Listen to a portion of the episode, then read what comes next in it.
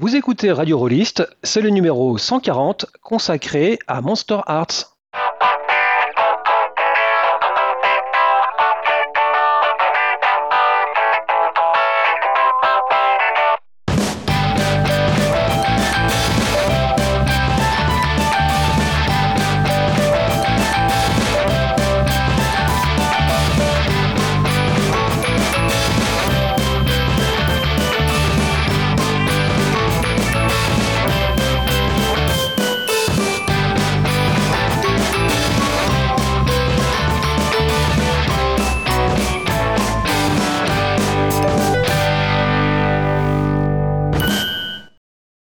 Chère auditrice, bonjour cher auditeur, je suis Mathieu et aujourd'hui nous vous présentons un numéro spécial chronique consacré à la seconde édition de Monster Arts. Je ne suis pas seul, je suis accompagné de Ours. Bonjour Ours. Bonjour. On va vous parler de ce jeu car une seconde édition euh, va sortir en français très prochainement sous la forme d'un financement participatif. Ours, est-ce que tu peux nous en dire plus? Mais tout à fait, Monster Arts euh, se présente comme un jeu où on va jouer euh, des adolescents qui ont des vies compliquées, c'est le bordel. Mais surtout, ces adolescents sont aussi des monstres, sont aussi des créatures monstrueuses comme on peut euh, les imaginer dans la bitlite, euh, dans le fantastique en général. Et ces adolescents sont dans le même lycée, dans la même bourgade, et, vont bien sûr avoir toute leur vie compliquée qui s'intersectent beaucoup. On va avoir du coup une ambiance qui va être proche de ce qu'on peut voir justement dans la bitlite, par exemple dans Vampire Diaries, dans Teen Wolf, dans Twilight. Ce sont des choses qui sont d'ailleurs explicitement référencées dans le bouquin. Mais ce que ça va avoir de particulier, c'est que comme on joue ces personnages, on va pouvoir les jouer avec tout le sérieux qu'on veut, avec toute la gravité qu'on veut, et on va pouvoir jouer ces remous et ces représentations fantastiques ou parfois pas fantastiques du tout de la puberté, des problèmes de l'adolescence, des problèmes d'identité de gens adolescents dans ce genre de cadre, de comment on en ressort euh, grandi ou traumatisé. Et tout ça ensemble, ça fait Monster Arts, sachant que c'est un jeu qui est propulsé par l'apocalypse, donc tenu par les règles qu'on a connues par Apocalypse World et qu'on a vu décliner sous énormément de jeux depuis, de Mask à Legacy V2 en passant par Thirsty Sword Lesbians et, compagnie. Donc euh, c'est un système de règles qui commence à nous être pour le coup euh, assez familier depuis les années, euh, mais qui a été très bien arrangé par Evry Alder, qui est du coup une autrice canadienne qui en est loin d'être à son coup d'essai et qui nous livre là sa V2. Exactement. Euh, si on parle un petit peu de, l'histoire de ce jeu, il, a une genèse qui se trouve dans une, première version qui sort en anglais en 2012, euh, une première version qui est très différente de la version qui, euh, qui, va sortir en français là très prochainement dans cette seconde édition. Il y a pas mal de différences, notamment des différences vraiment marquantes qui vont vraiment impacter la façon dont on va, on va s'amuser autour de la table avec. cette première édition, elle a connu une traduction en français euh, par la boîte à E en 2013. Et malheureusement, la boîte à E, euh, étant un éditeur français qui a mis la clé sous la porte, très rapidement, cette VF a disparu en fait. Elle n'a plus du tout été disponible en boutique, euh, physique ou en ligne. Et donc, ça fait bientôt maintenant 10 ans que les fans de ce jeu ou les personnes qui seraient intéressées par son thème de la bitlit, donc de cette adolescence monstrueuse, sont bien en peine en fait de pouvoir y jouer.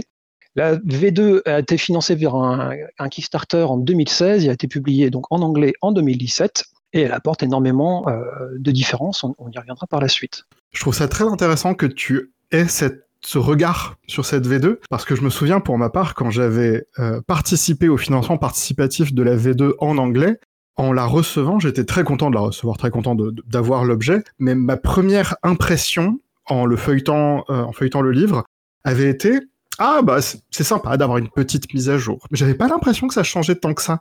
Et de fait, c'est maintenant en m'y replongeant un peu sérieusement, en voyant un peu euh, ce que Lapin Marteau a, mis à notre disposition justement pour qu'on voit ce qu'ils sont en train d'entreprendre avec cette version française, que j'ai vu les différences.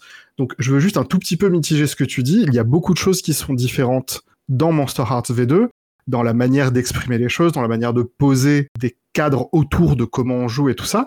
Fondamentalement, il y a quand même beaucoup d'éléments qui se ressemblent. Il y a notamment la mécanique de base est euh, largement similaire, et il y a euh, beaucoup d'éléments qui sont très compréhensibles pour qui connaîtrait déjà la première. La première était très accessible, et du coup, avoir la deuxième qui marche dans ses pas fait aussi un deuxième produit qui est très accessible sans rien connaître de ce qui était avant. Oui, complètement. Ouais. Ouais, c'est vachement important. On peut complètement jouer à cette seconde édition sans avoir connu la première.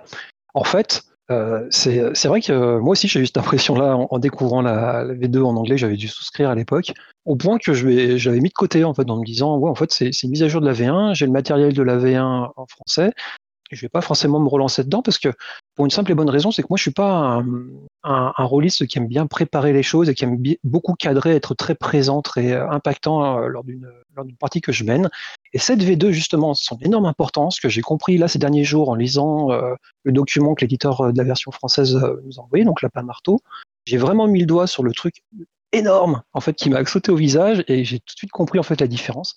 Dans Monster Art première édition, on est sur un dispositif de jeu très classique du PBTA, à savoir que là, tu as une MC, donc MC c'est le nom qu'on donne au MJ pour les PBT en général, ça veut dire maîtresse de cérémonie ou maître de cérémonie. Et ce maître de cérémonie, cette maîtresse de cérémonie, elle va être là avec, elle a euh, un agenda, ce qu'on appelle un agenda, c'est-à-dire des, euh, des, des enjeux à aller proposer aux joueurs et à faire avancer.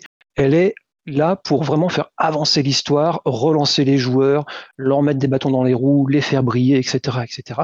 C'est vraiment l'agenda du MC qui euh, va guider la partie. Dans cette V2, on est sur un agenda qui est centré sur les joueurs. C'est-à-dire que les joueurs, la façon dont leur, euh, leur personnage, à la fois très faillible par leur côté adolescent et très puissant par le côté monstre, plus la réécriture de ce qu'on appelle les actions ou les moves, qui sont en fait des, euh, des morceaux de règles qui vont se déclencher par la fiction, c'est-à-dire pas ce que les joueurs vont dire autour de la table, sont beaucoup plus marquants et beaucoup plus impactants euh, et, vont vraiment guider la partie. C'est-à-dire que le rôle de la MC va être de cadrer les scènes, de relancer la fiction par des questions ou par ses propres règles de jeu qu'elle a à sa disposition, mais c'est beaucoup plus les joueurs qui vont avoir, si tu veux, en fait, euh, le volant pendant toute l'histoire. Est-ce que ça te parle si je te je te le dis comme ça? Ça me parle si tu me le dis comme ça. Pour moi aussi, il y a un truc qui est à, marquer un peu dans le, dans le parcours d'Every Alder, c'est le fait que peu après la sortie de Monster Hearts, elle a eu un long moment euh, où elle s'est davantage cadrée sur sa, sa vie euh, militante euh, du monde réel, et elle n'était pas très présente sur, les, sur tout ce qui était réseau et tout ce qui était communauté en ligne. Et quand elle est revenue, elle est revenue en disant, bah, je sais pas exactement si j'ai encore une place dans les milieux rôlistes, mais je vais revenir avec une deuxième édition de Monster Hearts pour essayer de faire ça un peu bien.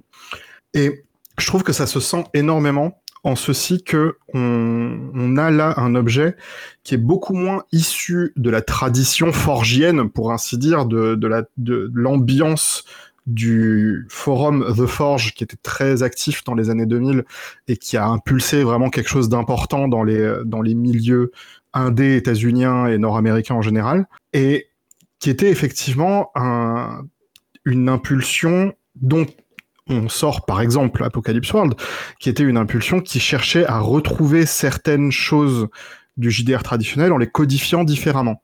Et donc, de fait, on avait euh, cette idée de cadrage et de préparation de front et de préparation de choses de la part de la personne qui mène, qui sont beaucoup plus diluées dans cette nouvelle version où on sent beaucoup plus une plume tournée vers la facilité d'accès au jeu, la facilité concrète de préparer une partie.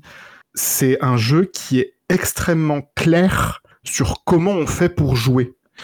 Et ça, c'est quelque chose qui est assez fascinant à voir parce que du coup, on a vraiment la sensation d'avoir un objet qui n'est pas seulement fait pour euh, des rôlistes aguerris euh, qui euh, lisent un bouquin en diagonale et voient à peu près comment ça se passe et se lancent de suite, mais bien un jeu qui est bien cadré, bien pensé en termes de règles pour bien fonctionner avec lui-même, que tu connaisses le jeu de rôle en général ou que tu sois néophyte complet. Et ça, pour moi, c'est quelque chose de, formidable quand on cherche à promouvoir l'accès au plus grand nombre du jeu de rôle, c'est d'avoir bien des jeux qui t'expliquent comment on y arrive et du coup réduire la charge de la personne qui mène, réduire la charge de la MC autour de ça est quelque chose de crucial. Toi, tu le vois effectivement comme une différence entre quelque chose qui fait face au MC, qui a du coup de la préparation à mener, ou quelque chose qui fait face aux joueurs qui vont avoir les rênes. Moi, je le vois aussi comme une explication entièrement différente sur le papier de concrètement, c'est quoi organiser une partie de jeu de rôle, comment on explique des règles à des gens qui n'ont jamais joué à ça, comment on amène petit à petit des éléments, est-ce qu'on va être amené à escamoter des choses ou à les expliquer plus tard?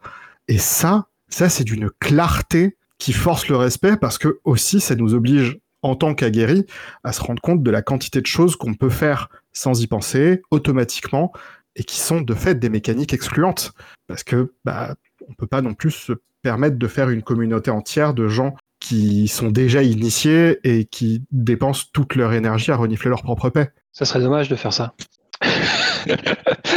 et euh, en fait, tu as, complètement raison, et euh, ça permet, c'est très bien que tu remettes ce contexte-là par rapport à la vie d'Avril Alder par rapport à, la sortie de ce jeu, parce que je, m'aperçois en fait que 2012, donc elle, euh, elle publie Monster Hearts première édition, il y a toute cette partie, tout ce moment, ce passage à vide où elle est, euh, comme tu le dis, euh, moins présente ça sur les réseaux. J'ai pas suivi effectivement. Euh. Elle a été largement absente des réseaux. Ça a été le moment de la chute de, de Google+, mais même sur Twitter, elle était juste pas là. Et de fait, il y, a eu, y a eu tout un ensemble de, questionnements qu'elle a, traversé à ce moment-là, mais surtout, effectivement, quand elle est revenue, elle est aussi revenue avec la certitude qu'elle avait envie de poser des choses en son propre nom, qui lui ressemble davantage, qui ressemble davantage aussi aux conclusions qu'elle avait tirées sur ses réflexions par exemple les réflexions qu'elle donnait, les conférences qu'elle donnait sur ce qu'était le queer gaming, les réflexions sur le straight gaming et tout ce genre de choses.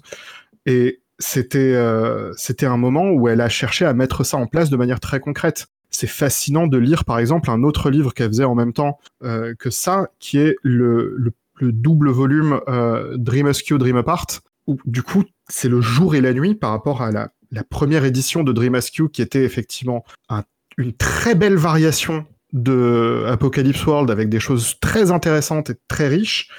Et la deuxième édition qui est formidable, surtout parce qu'elle est très bien expliquée et qu'elle pose de manière très concrète des explications sur, encore une fois, qu'est-ce que c'est qu'organiser une partie de jeu de rôle, qu'est-ce que c'est que se poser autour d'une table, comment on se parle, comment euh, il vaut mieux qu'on évite de se parler, comment on se témoigne du respect les uns aux autres. C'est des textes qui sont très intéressants aussi à mettre côte à côte parce qu'elle ne redit pas exactement les mêmes choses. Typiquement, dans Monster Hearts, il va y avoir des questions euh, d'exclusion, des questions de bullying, euh, des questions de, violence qui peuvent faire écho à la violence que certains ont vécue ou tout ça, qui sont propres à Hearts. Et c'est très intéressant de voir que maintenant, ce qu'elle écrit depuis son retour, son nouvel angle autour de tout ça, va être vraiment posé sur l'idée d'un texte qui est clair, qui est accessible, qui est accessible même si on n'a jamais joué à un jeu de rôle, même si on n'a jamais joué à un PBTA, même si on n'a jamais joué à un Belonging Outside Belonging pour le cas de Dream Askew, mais aussi euh, pour si on connaît déjà le jeu de rôle et qu'on veut voir quelles sont les choses qu'elle introduit dans son écriture. À ce sujet-là, d'ailleurs, je, dois absolument, encore une fois, souligner la qualité du travail de Célène Tonon, qui s'est chargée de la traduction de cette deuxième édition de Monster Hearts, qui est hallucinante. Je tiens à témoigner beaucoup de respect à la, boîte à eux, qui en son temps travaillait très vite avec des produits qui n'étaient pas forcément faciles à marketer, qui ont amené beaucoup de jeux indépendants dans le, marché français. Donc vraiment, je, je ne veux pas euh, les couler en quoi que ce soit. Je veux juste poser que cette nouvelle traduction du nouveau texte est extraordinaire parce que justement, un point important de ce texte, c'est tout ce que Every Elder amène elle-même de son écriture et de ses priorités dans son jeu tel qu'il est écrit de la nouvelle manière. Et Célène Tonon a très très bien saisi ça avec une bonne quantité, quantité idoine de langage familier, euh, de terminologie précise sur comment on parle de quels éléments. Et ça amène vraiment la lecture de cette version française à l'expérience de lire la version originale avec les subtilités que Every Elder amenait dedans.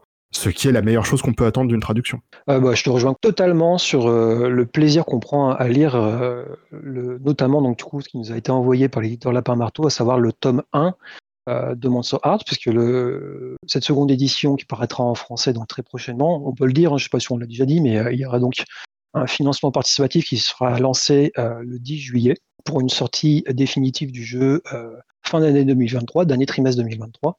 Vraiment, euh, la lecture de, ce PDF qui nous a été envoyé, qui doit faire quelque chose comme 300 pages, euh, moi je l'ai lu en, quasiment une soirée en fait. Jamais le, livre ne te tombe des mains euh, parce qu'il y aurait des redites, parce que ce serait des informations qui seraient dispersées à droite à gauche, parce que le langage serait pas adapté, parce qu'on sentirait des accros à la traduction, parce que non, vraiment il y a eu un travail de traduction et d'adaptation euh, à, notre compréhension de, de, joueurs francophones par rapport à la culture américaine dont est issu le jeu, qui est vraiment à souligner. Et je te rejoins complètement dans ton éloge que tu as fait à la traductrice et à l'éditeur là-dessus.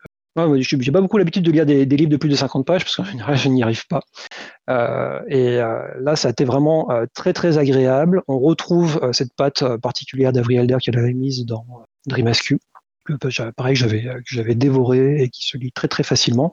Et comme tu dis, c'est vraiment un effort euh, vraiment particulier à mettre en avant sur euh, l'accessibilité du texte et la euh, l'explication, non pas de comment jouer un PBTA ou comment jouer au, jeu de rôle en général, mais vraiment comment jouer à ce jeu. Et on a vraiment la, sensation d'être pris par la main, en fait. Vraiment, on n'est à aucun moment perdu.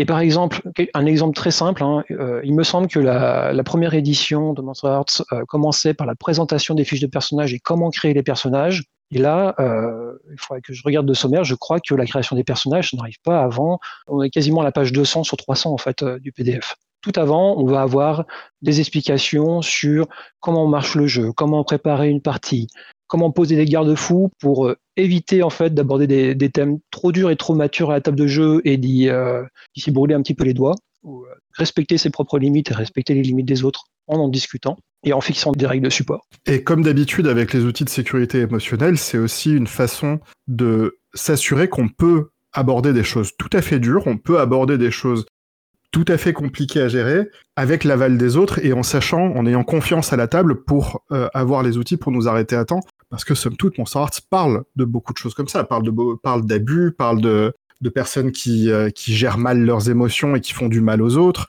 C'est d'autant plus important d'avoir des garde-fous autour de ça que c'est un des sujets du jeu. Exactement, tout à fait. Ouais, juste pour revenir là-dessus, après, d'ailleurs, on a encore un chapitre sur animer les parties. Donc vraiment, euh, Avril en fait, quand elle va te parler, elle va te présenter son jeu, elle va d'abord vraiment mettre à plat tout ce qui fait les dynamiques du jeu, tout ce ça fait les dynamiques entre les joueurs à la table, euh, entre comment on va présenter le genre, comment est-ce qu'on va aborder ces thèmes avant même de les jouer, comment est-ce qu'on va expliquer, transmettre les jeux, comment est-ce qu'on va euh, on va y revenir, mais euh, grosso modo, c'est un système de 2D de 6 avec, euh, avec bonus-malus. Mais il n'y a pas que ça. Tout ça, c'est vraiment expliqué avant même de commencer à, te dire comment tu vas, comment tu vas créer tes personnages. Et c'est vraiment à souligner, c'est vraiment, comme tu l'as dit, c'est, du très très bon boulot de, pédagogie pour la transmission d'une façon de jouer. Moi, je sais que ça m'avait vraiment fait peur quand j'avais ouvert le PDF, que j'avais vu 300 pages, j'étais là dans quoi Je me suis embarqué. Non, non, c'est de la colonne simple, il y a des bonnes marges, du coup, c'est euh, juste bien présenté, bien espacé pour éviter de, de, venir euh, t'étouffer au visage. C'est vraiment très chouette, c'est vraiment très malin. Ouais, la mise en page est, vraiment au service de ça, de ce, côté de clarté et euh, facilité de lecture, parce qu'il me semble que dans la, je, l'ai rouvert il y a 10 jours la, V1, il me semble qu'on est à, beaucoup moins quand même, on est à 150 pages, peut-être quelque chose comme ça. vraiment, il y a eu un, effort de fait euh, sur la mise en page, sur les marges, sur l'espacement du texte pour que ce soit vraiment beaucoup, beaucoup plus clair. Quoi. Pour le coup, tu parles d'un premier volume où il y a tout ça, mais il euh, ne faut pas non plus oublier que sur le, financement euh, qui va être mis en place à partir du, 10 juillet, on va aussi avoir un deuxième volume et là, là, c'est le moment où Lapin Marteau régale. Parce que autant pour le moment, on parle de tout ce qui est très chouette dans la plume d'Evry Elder, dans la traduction de Célène Tonon, dans, tout, dans toutes ces belles choses. Mais le deuxième volume, là, c'est, là, c'est du gros bonus. Là, c'est, c'est beaucoup, beaucoup plus d'éléments. Ils ont vraiment fait du gros travail et euh, surtout, ils ont fait du gros travail. Donc, de, donc, le deuxième volume, le tome 2, pour faire très simple, on va rentrer dans le détail, mais c'est de l'aide de jeu. ok? Ça va être de la règle optionnelle, ça va être différents types de personnages à jouer en plus, ça va être des cadres de jeu qui sont proposés. Mais ce travail-là, en fait, il est fait euh, à 100% en, étant en contact avec l'autrice du jeu, en fait. Il n'y a rien dans ce tome 2 qui serait apocryphe et qui serait euh, à même de, casser le jeu ou de l'emmener à des endroits où euh, euh, l'idée du jeu ne serait pas respectée. Et ça, c'est vraiment chouette. Donc un tome 2 euh, qui fait 400 pages, ou quelque chose comme ça, donc beaucoup plus volumineux encore que le texte des règles, et qui va va proposer des tas de choses, quoi, des tas de choses en plus. Alors, je vais juste vous faire un, un, la petite liste rapide de ce qu'on va avoir dans ce tome 2, parce que moi, j'avoue que ça me vend excessivement de rêve. Euh, on va avoir des mus en plus. On va revenir un petit peu plus tard sur ce que sont les mus, mais les mus, c'est tout simplement les types de surnaturels qu'on peut jouer. Donc, il y en a déjà une grosse poignée dans le bouquin de base, qui sont celles prévues pour l'ambiance de base du jeu. Vous allez avoir encore une autre tripotée de, de en plus avec le deuxième volume. 26 mus au total, ouais. Incroyable. Les mus qui sont des classes de personnages, hein. on, va, on va expliquer en, en quoi c'est différent, mais c'est vraiment des classes de perso. Quoi. Ça, amène, euh, ça, ça amène complètement des ambiances propres selon la, la classe qu'on prend, mais c'est exactement ça. On va aussi avoir les notes de conception d'Avril Elder, donc une sorte de, de, petit blog autour de comment elle a euh, bricolé son propre jeu et tout ça, donc d'un point de vue de game design, du velours. Euh, on va également avoir un cadre déjà prêt euh, il va y avoir à côté du, jeu aussi du coup des, sortes d'ambiances déjà préparées qui viennent de la de l'édition de base, ce qu'on appelait les little towns, des, euh, small towns pardon, qui étaient des, des endroits prêts à l'usage pour jouer rapidement. Et on en a une nouvelle qui, qui nous vient de Lapin Marteau, qui est un cadre, un lycée dans le nord-ouest des États-Unis, pas très loin de Portland, euh, dans l'Oregon et, euh, et où du coup là c'est vraiment fait pour être très accessible pour un public européen, un public qui ne connaît pas nécessairement les euh, tenants et aboutissants des, du système scolaire états-unien et qui est donc fait pour être facile à, à jouer même sans ces sensibilités-là. Ensuite, on va avoir des règles, des variantes à différentes règles et tout ce genre de choses selon justement ce qu'on peut avoir testé, ce qu'on peut vouloir autrement. Il va bien y avoir marqué dans tout ça d'ailleurs, qu'est-ce qui vient de Lapin Marteau et qu'est-ce qui vient de l'autrice. Par exemple, dans les mus supplémentaires, euh, ceux qui connaissent Monster Hearts première édition pourront se souvenir qu'il y avait une mue qui s'appelait l'élu, qui était à peu de choses près le concept de Buffy, donc une personne qui est complètement Buffy, ouais.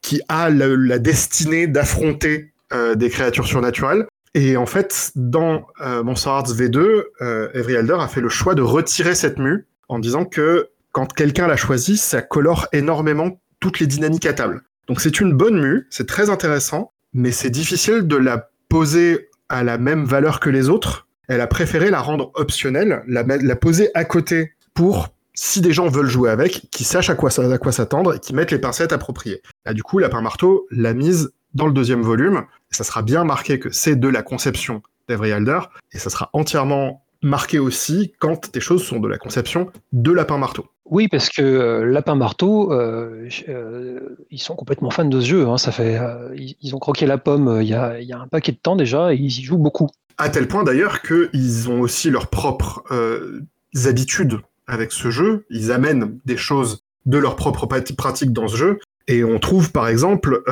bah, typiquement Jérôme Larrey est quelqu'un qui connaît plutôt bien le milieu du jeu de rôle japonais, et il est en train d'amener dans ce deuxième volume le concept démo Matrix, qui est quelque chose qu'il a récupéré dans les pratiques de JDR japonais, pour permettre de déterminer l'état émotionnel des PNJ qu'on rencontre, pour que ce soit pas juste des, euh, des ardoises vides qui sont en train de ressentir rien, et qu'on puisse déterminer rapidement euh, dans quel état ils sont et comment ça peut donner de la couleur au jeu, et ainsi de suite.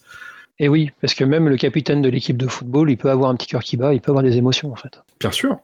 Et euh, pareillement, Jérôme comme Coralie sont aussi des gens qui très notoirement ont un truc avec la musique et avec l'utilisation de la musique en jeu de rôle. C'est loin d'être un secret. Et ils vont amener dans ce deuxième volume aussi euh, des règles de trigger musicaux qui permettront, euh, par exemple, de dire secrètement, euh, un joueur peut dire à la MC, hey, quand tu mets euh, Survivor Eye of the Tiger, c'est euh, mon moment, je brille, ça va être fou.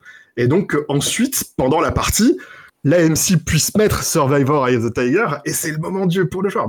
Ce genre de petites choses comme ça qui seraient incroyables à mettre en place, ça fait partie de leur pratique, parce que encore une fois, ils pratiquent le jeu, ils sont très fans, et c'est des choses qui vont amener dans ce deuxième volume, qui va être du coup une mine d'or. Bah, déjà, le, jeu en lui-même est, très bien expliqué, mais effectivement, comme tu dis, il y a des choses comme des, codes, comme des euh, plein de petites choses en fait qu'on n'a pas forcément et qui vont vraiment faire partie euh, des, euh, des aides de jeu proposées dans ce tome 2. Et puis en plus de ça, donc du coup, on va avoir bah, de quoi y jouer pendant encore un, paquet de temps. Hein, ce jeu. Ça va être, ça va être assez fou. Et dans ce tome 2, on va également trouver Blood of Misty Harbor. Est-ce que tu peux nous en parler un peu plus? Oui, euh, Blood of Misty Harbor, c'est euh, pour le coup quelque chose qui venait déjà de la V1, qui était un cadre prêt à jouer justement sur une, ville côtière dans laquelle il arrive des choses un peu étranges, et, euh, justement pour montrer à quel point on peut réutiliser ces choses-là, Blood of Misty Harbor a été modernisé pour les règles de la V2, a été ramené dans les règles de la V2 pour sortir dans ce deuxième volume aussi.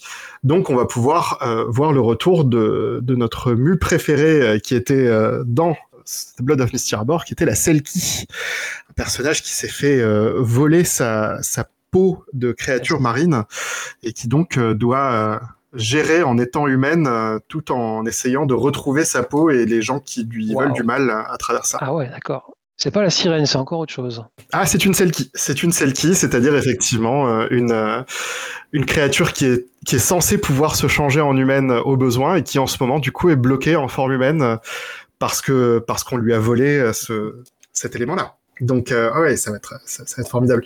Ceci bien sûr lié au reste des enjeux euh, adolescents, potentiellement violents, potentiellement étranges, potentiellement sexuels aussi. On a on n'a pas explicité ça, mais c'est un jeu qui dans la lignée d'Apocalypse World inclut des actions sexuelles pour les personnages. Chaque personnage a quelque chose qui se passe dans la fiction quand il a des relations sexuelles.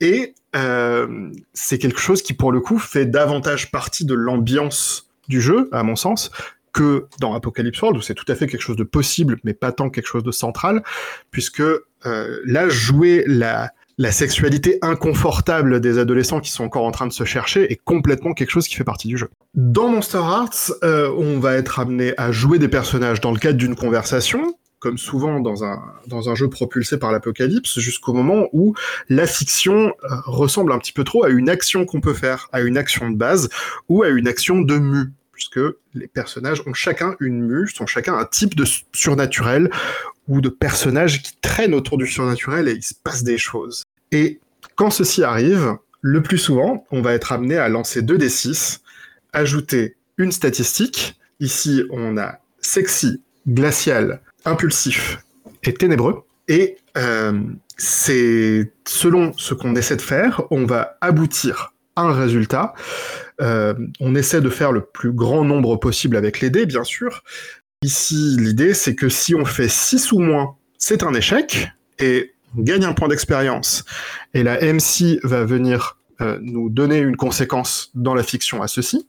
Si on fait entre 7 et 9, c'est un succès mitigé, et les règles sont prévues pour cadrer ceci, donner des choix pour voir de quelle manière ça se passe pas exactement comme prévu ou quoi. Et si on fait 10 ou plus, on a droit à un succès total, et donc les choses se passent au mieux pour euh, les personnages qui tentent leurs actions. Ça, c'est la base des jeux propulsés par l'apocalypse, et c'est quelque chose qu'on retrouve dans Monster Hearts. Monster Hearts a un autre aspect qui est central et qui traverse toutes les mues. Chaque mue a des petits éléments propres, mais toutes les mues vont avoir quelque chose à faire avec ce qu'on appelle les ascendants. Parce que avoir un ascendant sur quelqu'un, c'est quelque chose de central dans ce jeu. Avoir un ascendant sur quelqu'un, ça peut être l'avoir impressionné, lui avoir plu, euh, cette personne nous en doit une. Il y a plein de manières dont ça peut se passer. Connaître un secret terrible, par exemple. Bien sûr. Et la gestion de ces ascendants est complètement ce qui génère le drama au fil du jeu. Que ce soit parce qu'on perd des ascendants parce qu'on les dépense, parce qu'on va gagner des ascendants au contraire, et tous ces personnages vont avoir euh, des déséquilibres et des choses à se vouloir les uns aux autres, justement en gérant ces ascendants-là. Et tu vois, on, parlait du, euh, du, fait que c'était vraiment les personnages, les joueurs qui allaient euh, faire avancer le jeu, qui avaient vraiment la maîtrise de l'agenda du jeu. Et là, très clairement, pour moi, ça fait partie de ces éléments-là. C'est-à-dire que là, on va suivre vraiment avec ce rythme de dépense d'ascendant, on va vraiment être au plus près euh, de ces influences, de ces interactions sociales entre les personnages. concrètement un ascendant, je gagne un ascendant, je fais un petit cercle sur ma fiche de personnage en disant j'ai un ascendant sur Jack. Et après, derrière, quand je vais aller le dépenser, je vais aller le barrer, c'est-à-dire je le perds définitivement. Donc ce principe de je gagne sur toi des ascendants, tu gagnes sur moi, on les perd, on, les utilise, on va les utiliser pour avoir encore plus de pouvoir sur toi concrètement dans les règles, ça fait vraiment avancer l'histoire de manière, euh, voilà, c'est vraiment là qu'on dépense un, ascendant, ça fait un, grand, un grand changement dans, ce qu'on est en train de jouer. Ça fait un grand changement et pour le coup, l'écriture des mus est très très claire sur euh, comment se joue le personnage. Euh, là, je, vais prendre juste le, cas concret de la fée. Euh, il est possible de jouer une fée, c'est une des mues possibles. Euh, la fée est complètement centrée sur les promesses ou les contrats qu'elle passe avec les autres. c'est très explicite dans la fiche de mue de la fée. Vous cherchez à faire des promesses. C'est le truc le plus important. Vous cherchez à amener des promesses, vous cherchez à ce que les gens vous fassent des promesses, parce que l'action de fée basique que tout, que tout personnage fait a, c'est le contrat féerique. Si votre cible rompt une promesse ou un contrat qui vous lie, vous gagnez un ascendant sur elle. Quand vous dépensez un ascendant pour lui rendre l'appareil et obtenir justice à la suite d'une promesse rompue, il y a des nouvelles options qui s'ajoutent aux options de base qui sont permises par la manipulation des gens avec ces ascendants. Donc, c'est très clair. C'est pas seulement qu'il y a un petit système en plus, c'est qu'il y a un petit système en plus qui amène beaucoup et qui est explicitement euh, utilisable par les PJ. Il n'y a pas vraiment besoin d'avoir un coaching derrière, d'avoir un, MJ qui euh, va te dire ah oui du coup comme tu as un grand euh, score de sagesse ça va probablement être toi qui va faire les, les jets de perspicacité ou des trucs comme ça non c'est expliqué. C'est expliqué sur la fiche de mu comment on la joue. Et ça a quelque chose de fascinant en fait justement parce que comme tu dis ça permet à la personne qui joue de se saisir de ses propres enjeux, de comprendre ce qu'elle est en train de faire et d'être active et de pas être en train de demander la permission au MJ. Je sais que c'est un truc qui m'obnubile ces, derniers temps, derniers mois, dernières années. La dynamique de jeu où si on est suffisamment peu clair sur comment ça se passe, comment on joue, chaque PJ est constamment en train de demander la permission au MJ pour jouer.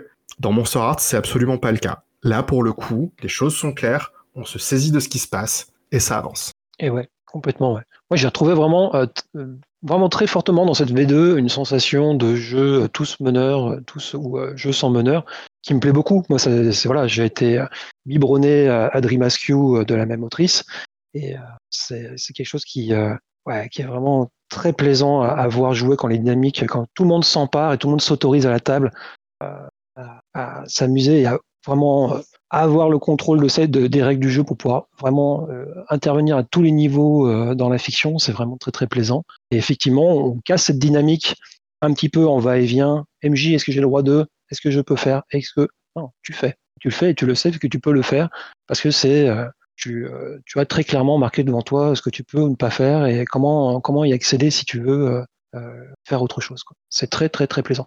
On a parlé des murs, on dit qu'il y avait quelques murs. On va, on va peut-être euh, très rapidement présenter déjà les 10 murs de base euh, qui sont dans le tome 1, parce que le tome 2 est, encore en cours de, finalisation. On n'a pas encore pu euh, jeter un coup d'œil dessus. On sait déjà qu'il y a l'élu et quelques autres qu'on connaissait déjà, mais moi les 16, je ne les connais pas. Les 10 murs qui sont. Ouais, vas-y. Je te fais un point sur les 10 Allez, c'est parti. On a l'âme d'année. L'âme d'année, c'est un personnage qui a passé un pacte avec une puissance euh, dantesque et qui va essayer d'équilibrer un petit peu euh, ce qu'elle lui doit et les pouvoirs qu'elle en tire. Euh, et forcément, ça va mal se passer comme toute histoire où quelqu'un est sûr de pouvoir gérer un pouvoir qui corrompt, euh, nécessairement. Et oui, parce qu'on connaît pas forcément le prix en fait de tout ça. C'est ça, ça, se révèle après. Euh, ensuite, on a le fantôme. Le fantôme est un personnage qui est mort, mais qui est encore là et qui du coup euh, existe un petit peu de manière marginale. on part du principe que tous ces personnages peuvent interagir de manière normale avec d'autres adolescents, aller au lycée et ainsi de suite, le fantôme a néanmoins ça en lui, et du coup il peut avoir des problèmes liés à sa propre mort et se souvenir avec force traumatisme de sa propre mort et ainsi de suite.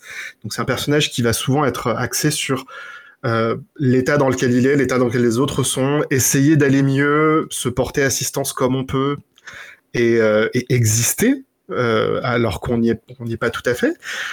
On a la fée qui est centrée sur les promesses, une certaine légèreté, une certaine désinvolture euh, face à la vie. Euh, c'est ma préférée. c'est ma préférée. Je suis fait à 200%. Incroyable. Avec effectivement, oui, toute cette, euh, toute cette idée de chercher à ce que les gens fassent des promesses et vous, et ensuite voir dans quelle mesure on les, on les tient, par ça ou pas. On a la goule. La goule, c'est un personnage qui a faim. Elle a euh, une fin fondamentale, par exemple de peur, de pouvoir ou de, ce genre de, choses-là. Et euh, c'est un personnage qui a besoin de son fixe et qui peut avoir des accès de colère, des accès de perte de contrôle autour de ça. Euh, c'est clairement un, une mue qui propose de jouer les rapports à l'addiction. Le loup-garou, de son côté, est un personnage qui est violent. C'est un personnage qui a des pulsions fortes autour de est très animal euh, autour de son personnage et qui va pouvoir euh, jouer tout, tout cet aspect euh, de à, qui péter la gueule et surtout bah, comment on vit avec soi-même une fois qu'on a pété la gueule de quelqu'un.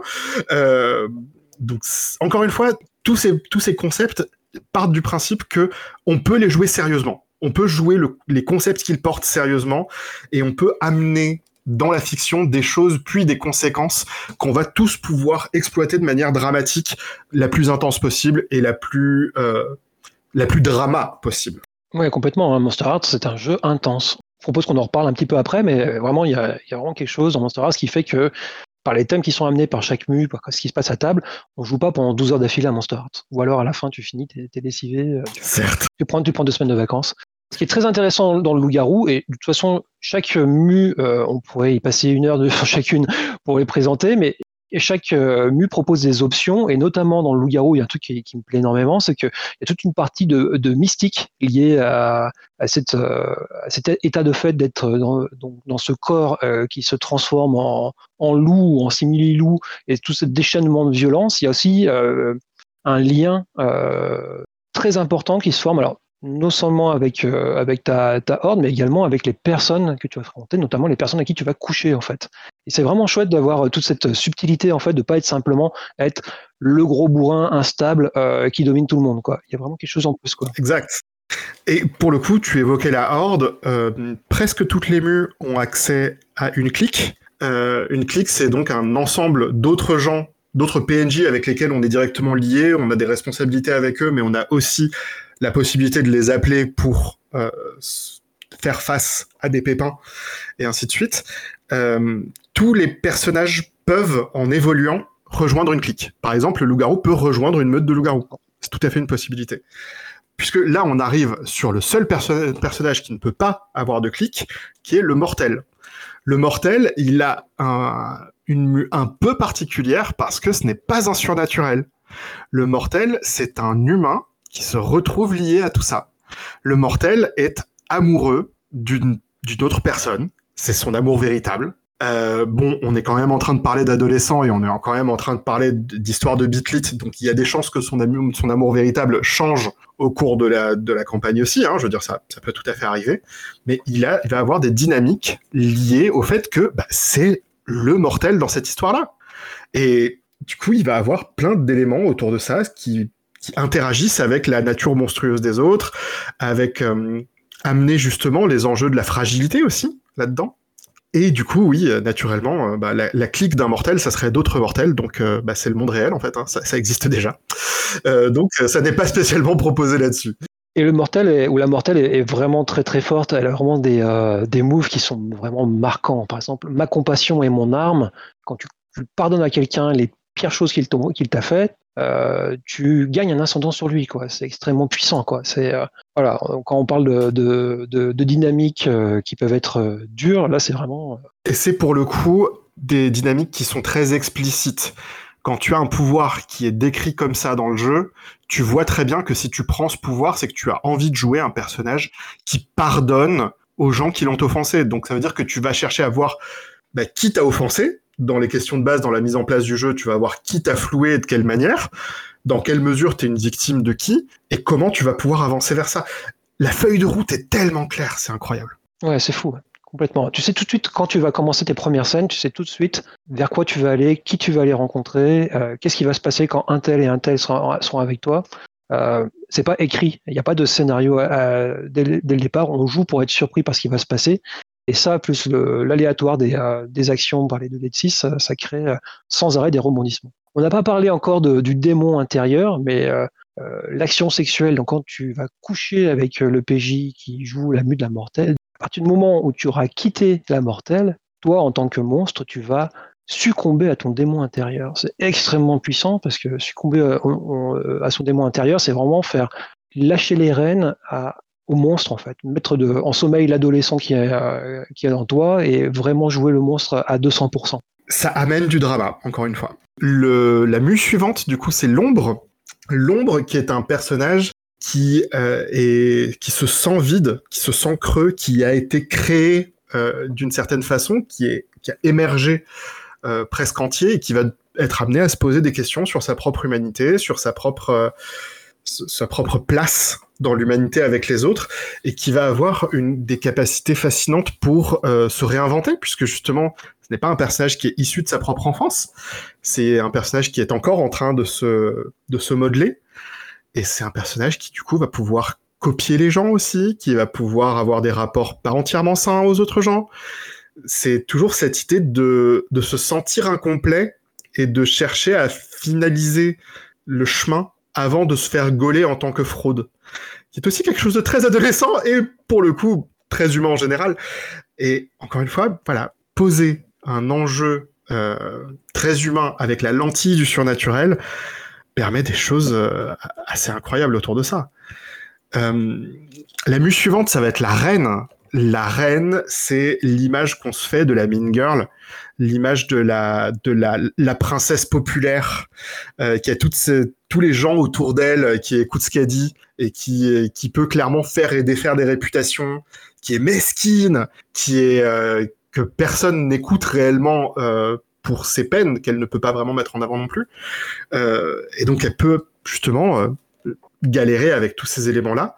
La reine est un personnage qui démarre avec une clique, puisque elle a déjà autour d'elle toute sa ruche, qui sont effectivement des gens qui euh, bah, sont à sa botte dans le lycée à peu de choses près.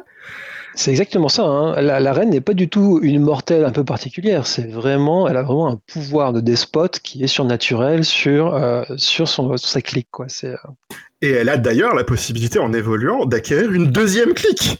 Donc, on, peut partir encore plus loin là-dessus, mais toujours avec cette idée de, du personnage qui a un rôle dans l'organisation sociale du lycée, et ce rôle n'est pas d'être sympa. Elle peut ponctuellement être sympa avec des gens, le plus souvent de manière calculatrice, et fondamentalement, qui est là pour réellement l'écouter, qui est là pour réellement euh, compatir à ses peines, bah, ça va être aussi pour ça qu'on va, qu'on va jouer, qu'on va voir ce qui se passe. Exactement, tout à fait. C'est là quand elle va craquer que ça va, ça va faire très très mal parce que toutes euh, ce, ces choses qu'elle garde pour elle et qu'elle ne peut pas exprimer parce que de toute façon, euh, voilà, elle, a déjà le pouvoir social donc elle est parfaite, elle est, elle est la despote parfaite, souvent belle mais en tout cas très charismatique. donc du coup, elle peut pas avoir de faiblesse, bien sûr, qui est bien entendu pas le cas. elle en a comme tous les autres personnages et, quand son démon intérieur parle, ça, fait beaucoup de dégâts. On a ensuite la mue de la sorcière. Euh, la sorcière, c'est littéralement un personnage qui pratique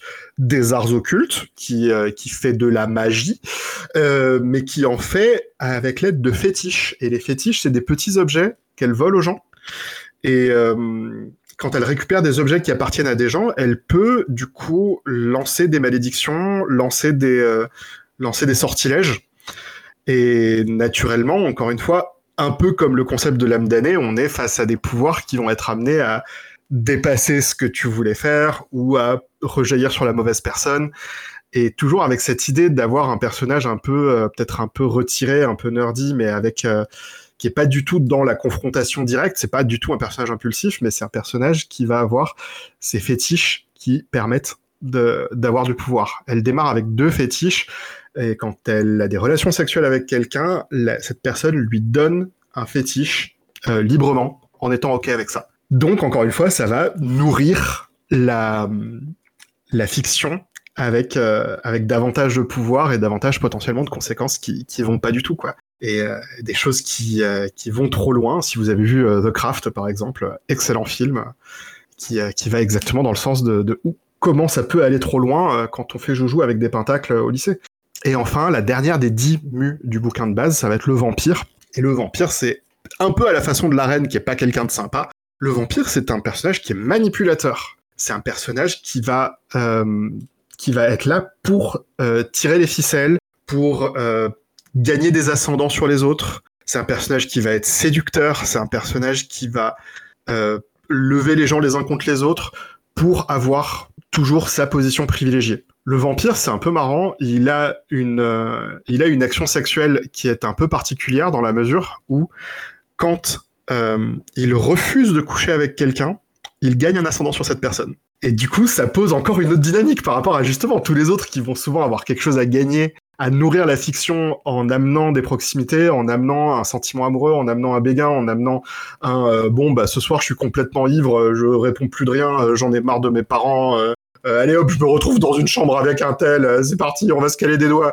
Le vampire va être celui qui va dire non. Non.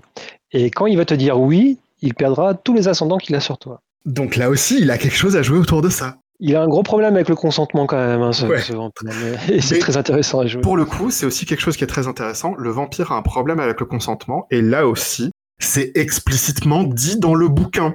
Ah oui, complètement il n'y a pas de on tourne un peu autour du sujet, on sait pas trop oh là là, est-ce que c'est sympa ou pas? Non, non non non non, c'est marqué le vampire est un personnage qui a un problème avec le consentement. Les enjeux sont posés de manière tellement claire, tellement saine. C'est ça. C'est-à-dire qu'en fait, on n'aura pas le cas à la fin de la partie, on se dira quand même ton personnage comment tu l'as joué, c'était un peu euh, toi on était vachement borderline. Non non, c'est marqué de toute façon, il va le jouer comme ça, il est présenté comme ça, comme tu le dis c'est marqué sur la boîte, c'est marqué sur chaque centimètre de la boîte, euh, on va jouer telle thématique parce que vous l'avez sélectionné, etc., etc. Puisqu'on parle de ça, parlons un petit peu donc de la sexualité dans, dans Monster Art. C'est un point extrêmement important puisque dès les premières pages, le jeu, euh, l'autrice donc Avril Alder nous dit ce jeu est un jeu queer. Vous allez avoir des personnages qui vont se questionner sur leur identité, sur leur, sur leur pratique sexuelle, et vous pouvez très bien avoir euh, une vision hétéro de votre personnage en début de partie. Ne restez pas accroché à ça, parce que de toute façon, vous allez devoir accepter que votre personnage en fait fasse des expériences comme fait n'importe quel adolescent qui écoute ses envies. Et là, le jeu est très très bien parce qu'il cadre excessivement bien qu'est-ce que c'est que jouer. Enfin moi en tout cas, je trouve par rapport à des thématiques sexuelles dans les jeux de rôle que je vois souvent jouer, je trouve que là il le, il le présente vraiment très très bien dans sa globalité on va parler toujours de euh, quand il y a un personnage qui va, ça peut être des PJ et des PNJ qui couchent ensemble, mais ça peut être aussi deux PJ qui vont, qui vont coucher ensemble. Toujours, la proposition d'un joueur n'est jamais automatiquement acceptée par l'autre. Il y a toujours cette notion de, euh, de consentement. Il y a également tout un focus sur la sexualité. La sexualité qui est une approche qui était complètement exclue, enfin qui n'était pas abordée dans la qui était un oubli. L'autrice revient en disant, vous pouvez très bien avoir un personnage qui est asexuel et donc qui ne sera pas attiré sexuellement par d'autres. Donc dans ce cas-là, qu'est-ce qui se passe quand euh, un personnage va venir vous draguer? Il y a des règles pour ça. C'est fascinant ça pour le coup parce que c'est un, très bel exemple d'un jeu où il y avait un angle mort en première édition et elle a pris en compte les retours pour amener ça dans la deuxième édition. Et c'est très habile la façon dont, à tout moment, quand un personnage dit je vais essayer d'allumer euh, tel autre personnage, eh bien, un PJ concerné peut dire euh, non, mon, personnage ne peut pas être attiré par, par cet autre PJ, c'est pas, pas possible. Typiquement, ça concerne la sexualité, mais ça concernerait par exemple euh, si, si on a un personnage qui ne peut strictement pas être attiré par un tel, ça, ça, ça, ça rentre aussi en compte. Et on transforme l'action d'allumer en une action de rembarrer. Parce que l'action rembarrer est une action qui met les gens mal à l'aise et qui leur nuit socialement, de la même façon que euh, tenter de séduire une personne qui n'y est pas réceptive dans un cadre adolescent où il y a des attentes autour de ça, il y a des questionnements autour de ça, littéralement, c'est quelque chose qui va mettre les gens mal à l'aise, qui va mettre les gens dans une situation délicate, et ça va correspondre aux mêmes conséquences que l'action rembarrer.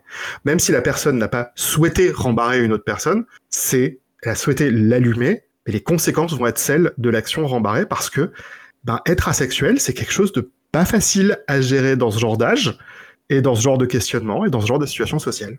On n'en a pas parlé, mais l'action de rembarrer est une des actions qui permet euh, d'attribuer une étiquette qu'on appelle une condition à un autre personnage. Et euh, cette condition, c'est un élément en fait qui peut être pris en, compte par les autres joueurs pour euh, en jouer en fait et avoir donc des, bonus si on, joue cette condition.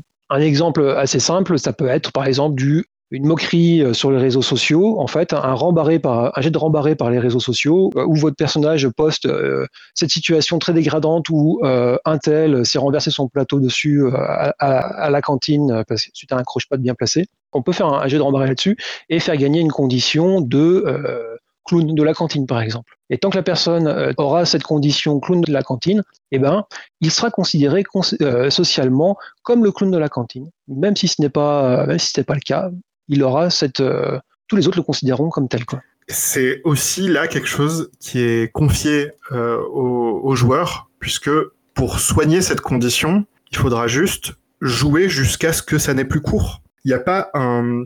Il n'y a pas vraiment une mécanique nette en mode euh, c'est jusqu'à la fin de la session ou ça va durer trois jours ou des trucs comme ça. Non, sur un succès resplendissant, tu, tu perds cette condition. Non, non, c'est pas du tout ça. Là, c'est vraiment une confiance qui est laissée aux joueurs de dire à quel moment le personnage ne sera plus le clown de la cantine. Et eh ben, ça va être au moment où on va jouer une scène où le personnage va dire j'en ai j'en ai marre de cette vidéo de merde, tout le monde ne me voit que comme ça et euh, je ça me ça me blesse et j'ai besoin de j'ai besoin de soutien en ce moment. Euh, mes parents divorcent et c'est pas simple ou tout ce genre de choses et où il va pouvoir y avoir les autres personnages qui lui disent mais tu sais nous on s'en tape de cette vidéo. Euh, je veux dire on pensait pas que ça te faisait mal comme ça. On pensait au contraire que c'était juste une taquinerie.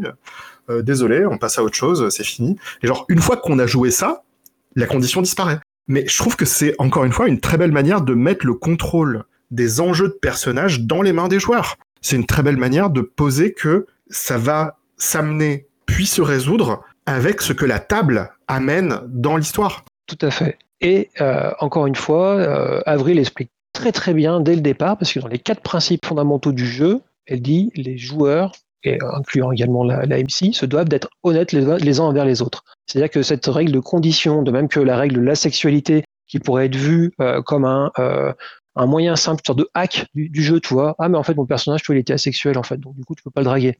En fait, ça ne marche pas, en fait, parce que tout ça, en fait, se fait en étant honnête envers soi-même, envers les autres, et en jouant honnêtement son personnage. Et ça, de poser dès le départ, et eh ben encore une fois, comme tu l'as dit, en fait, on est dans une autre façon de voir les, jeux de rôle.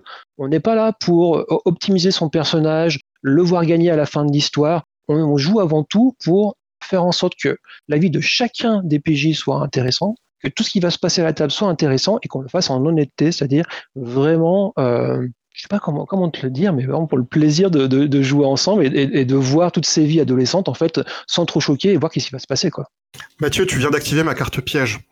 Tu as dit, euh, on n'attend pas, euh, on, on, joue pas pour euh, voir comment ça va se passer à la fin, et je me suis rendu compte à ce moment-là que j'ai très envie de parler de ce qui se passe à la fin. Allez. Parce que dans Monster Hearts, c'est fait, le jeu est construit pour que si on joue en campagne, on joue en saison. Et une saison, c'est pas très très long. C'est pas fait pour faire des campagnes gigantesques. C'est fait pour faire des campagnes où on va jouer ses problèmes, on va jouer euh, ses, évolutions et tout, ce genre de choses. Et au bout d'un moment, bah, on va se rendre compte qu'on est en train d'approcher de la fin. Quand quelqu'un euh, a sa, cinquième évolution, puisqu'il y a différentes conditions qui permettent de gagner des points d'expérience, au bout de cinq points d'expérience, on a une avancée. Quand une personne à table a cinq avancées, tout le monde peut prendre des avancées de fin de saison. Ces avancées de fin de saison, ça peut être par exemple, bah, mon personnage se retire, mon personnage euh, s'en va, mon personnage sort de l'histoire.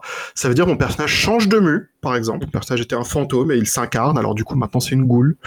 Tout ce genre de choses, possible. Mais ce qui me fascine là-dedans, c'est les actions d'adultes qu'on peut débloquer ah oui. en fin de saison.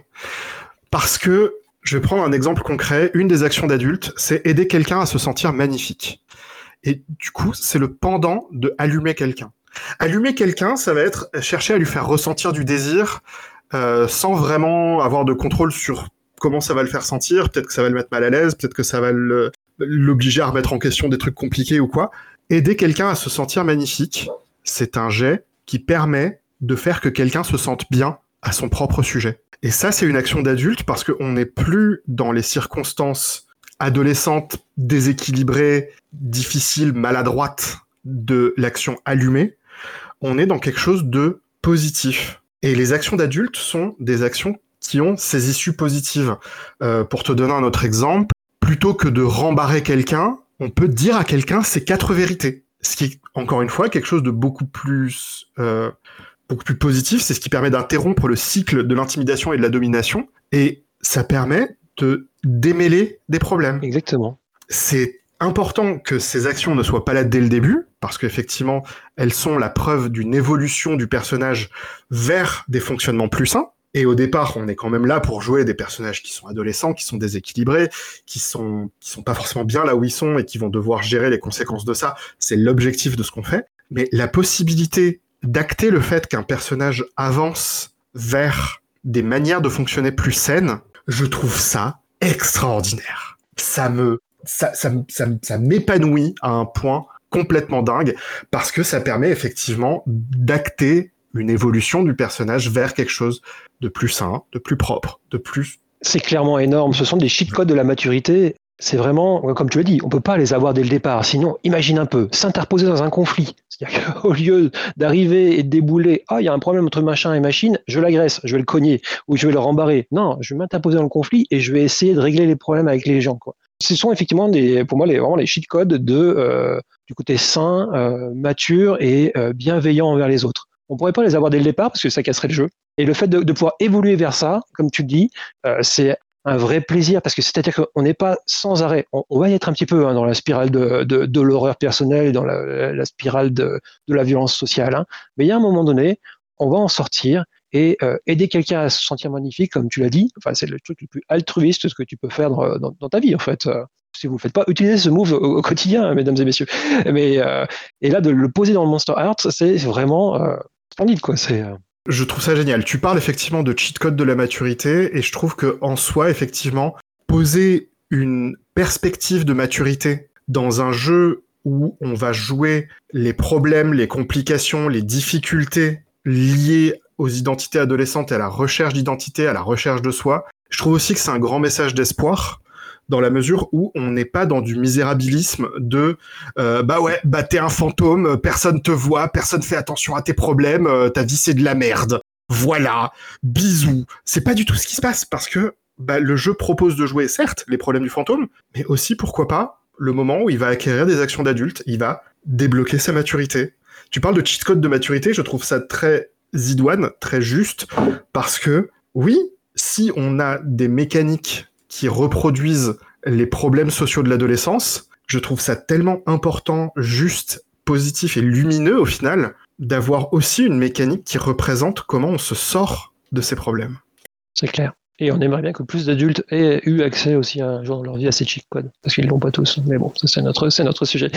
De, de fait, il y a un truc que je trouve aussi assez intéressant, c'est que Avery Alder pose dans son bouquin un passage où elle dit pourquoi c'est cool, pourquoi, pourquoi tu veux jouer à ce jeu, en gros. Et notamment, ça va être, oui, si t'as quelque chose à, recon à, reconquérir sur ta propre adolescence, si t'aimes bien les vampires, si t'aimes bien tout ça, voilà, plein de bonnes raisons autour de ça. Et très clairement, ce genre de jeu, tout en étant quelque chose qui reproduit des dynamiques littéraires de Bitlit, ne va pas être quelque chose qui se limite à ce qu'on a pu déjà voir dans la Bitlit, ça se limite pas du tout à euh, aux gens qui sont déjà fans de Vampire Diaries ou, euh, ou tout ce genre de choses. Ça peut être aussi tout à fait quelque chose de riche à exploiter pour des gens qui se posent des questions sur leur propre identité adulte, puisqu'elle est toujours à construire même dans l'âge adulte, sur comment ça peut être mis en image, mis en, en fiction euh, par ce prisme-là, et comment on va pouvoir tâtonner autour de ça à travers la fiction.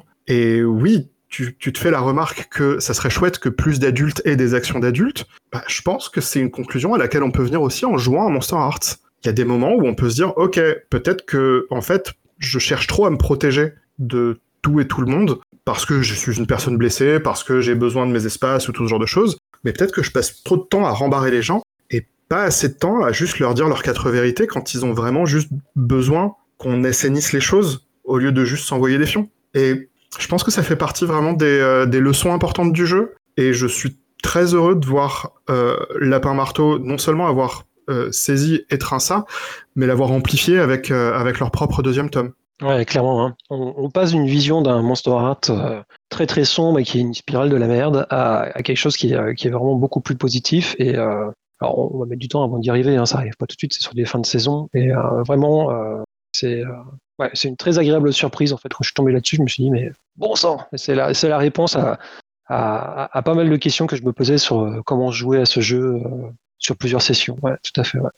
De fait, effectivement, le, la proposition initiale de on va jouer des, euh, on va jouer des, des, vies adolescentes compliquées, on va jouer des, des, des émotions à vif et tout ça, n'est pas une fatalité. C'est, c'est de là qu'on démarre, mais on peut tout à fait aller vers, vers autre chose. Et il y a quelque chose de très, de très humain là-dedans. Et je trouve qu'il y a beaucoup d'espérance dans voir ce vers quoi on peut aller comme ça. Ça fait une très belle conclusion. J'aimerais rajouter deux, trois éléments rapidement comme ça. Euh, on l'a pas dit, mais euh, on a parlé de Bitlit et euh, je vais rebondir sur ce que tu viens de dire à l'instant. On n'a pas du tout besoin d'être fan de Bitlit pour, pour aimer jouer à ce jeu. Personnellement, j'y connais rien moi en Bitlit. Hein, euh, et euh, mes, connaissances des, des, lycées américains se, limitaient à et mec, elle, des trucs comme ça quoi. Ça va pas beaucoup plus loin que ça. Et pourtant, quand j'ai joué, j'ai découvert ce jeu vers 2015-2016, j'ai adoré toutes ces propositions d'interaction entre les personnages, de rendre sensibles des personnages, les rendre puissants, tantôt les rendre puissants. Vraiment, c'est un jeu qui a un potentiel euh, d'intérêt auprès de nombreux publics très variés, immense. Et, euh, et c'est un vrai plaisir du coup de voir débarquer cette, cette édition française ça va être du coup incroyable d'avoir ça à portée de main puisque du coup le financement participatif va démarrer le lundi 10 juillet. Euh, donc c'est un sujet d'actualité pour euh, Radio Rollist. Et n'hésitez pas du coup à y faire un tour. On va laisser tourner un lien euh, assez vite partout où on laisse euh, les liens pour cette émission aussi. Euh, n'hésitez pas du coup à, à, en parler autour de vous parce que Monster Hearts c'est très bien. Oui, on espère vous avoir communiqué euh, bah, le, plaisir qu'on a eu à lire cette seconde édition, puis le plaisir qu'on a eu à, jouer à ce jeu euh, tout court. Hein. Euh, parce qu'on va pas se mentir, hein, on est des grands fans. Enfin, moi, personnellement, ça a été un, jeu très très important pour moi. Ouh, complètement. Et puis voilà, quoi, mon cher ours, merci beaucoup d'avoir animé cette discussion avec moi. Merci à toi. Et on vous dit à tous et toutes à très bientôt. Au revoir.